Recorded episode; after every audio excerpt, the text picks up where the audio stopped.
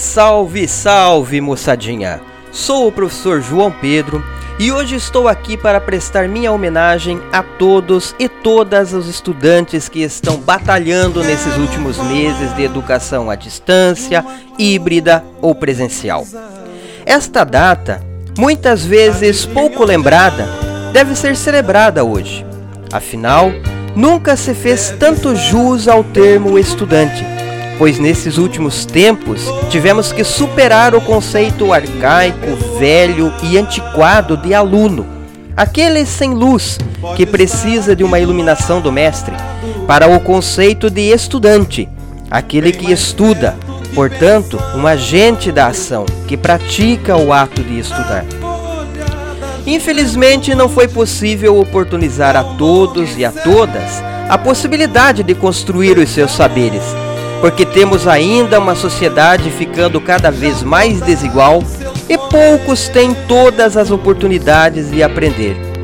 Então, resta-nos a esperança e a luta para que a educação, independentemente da modalidade, esteja acessível a todos e a todas.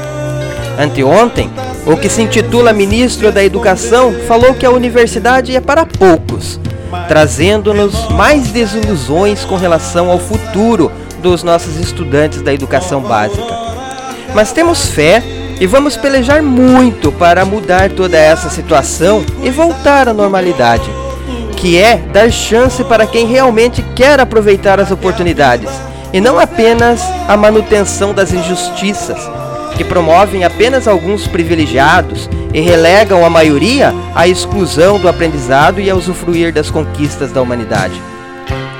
Vamos acreditar e lutar para que todos e todos os estudantes possam ser pesquisadores, pesquisadoras, cientistas, estudiosos e estudiosas que ajudam na promoção de nossa qualidade de vida Todas as nossas conquistas são frutos de estudos, pesquisas, reflexões, discussões e muito empenho para termos uma vida melhor.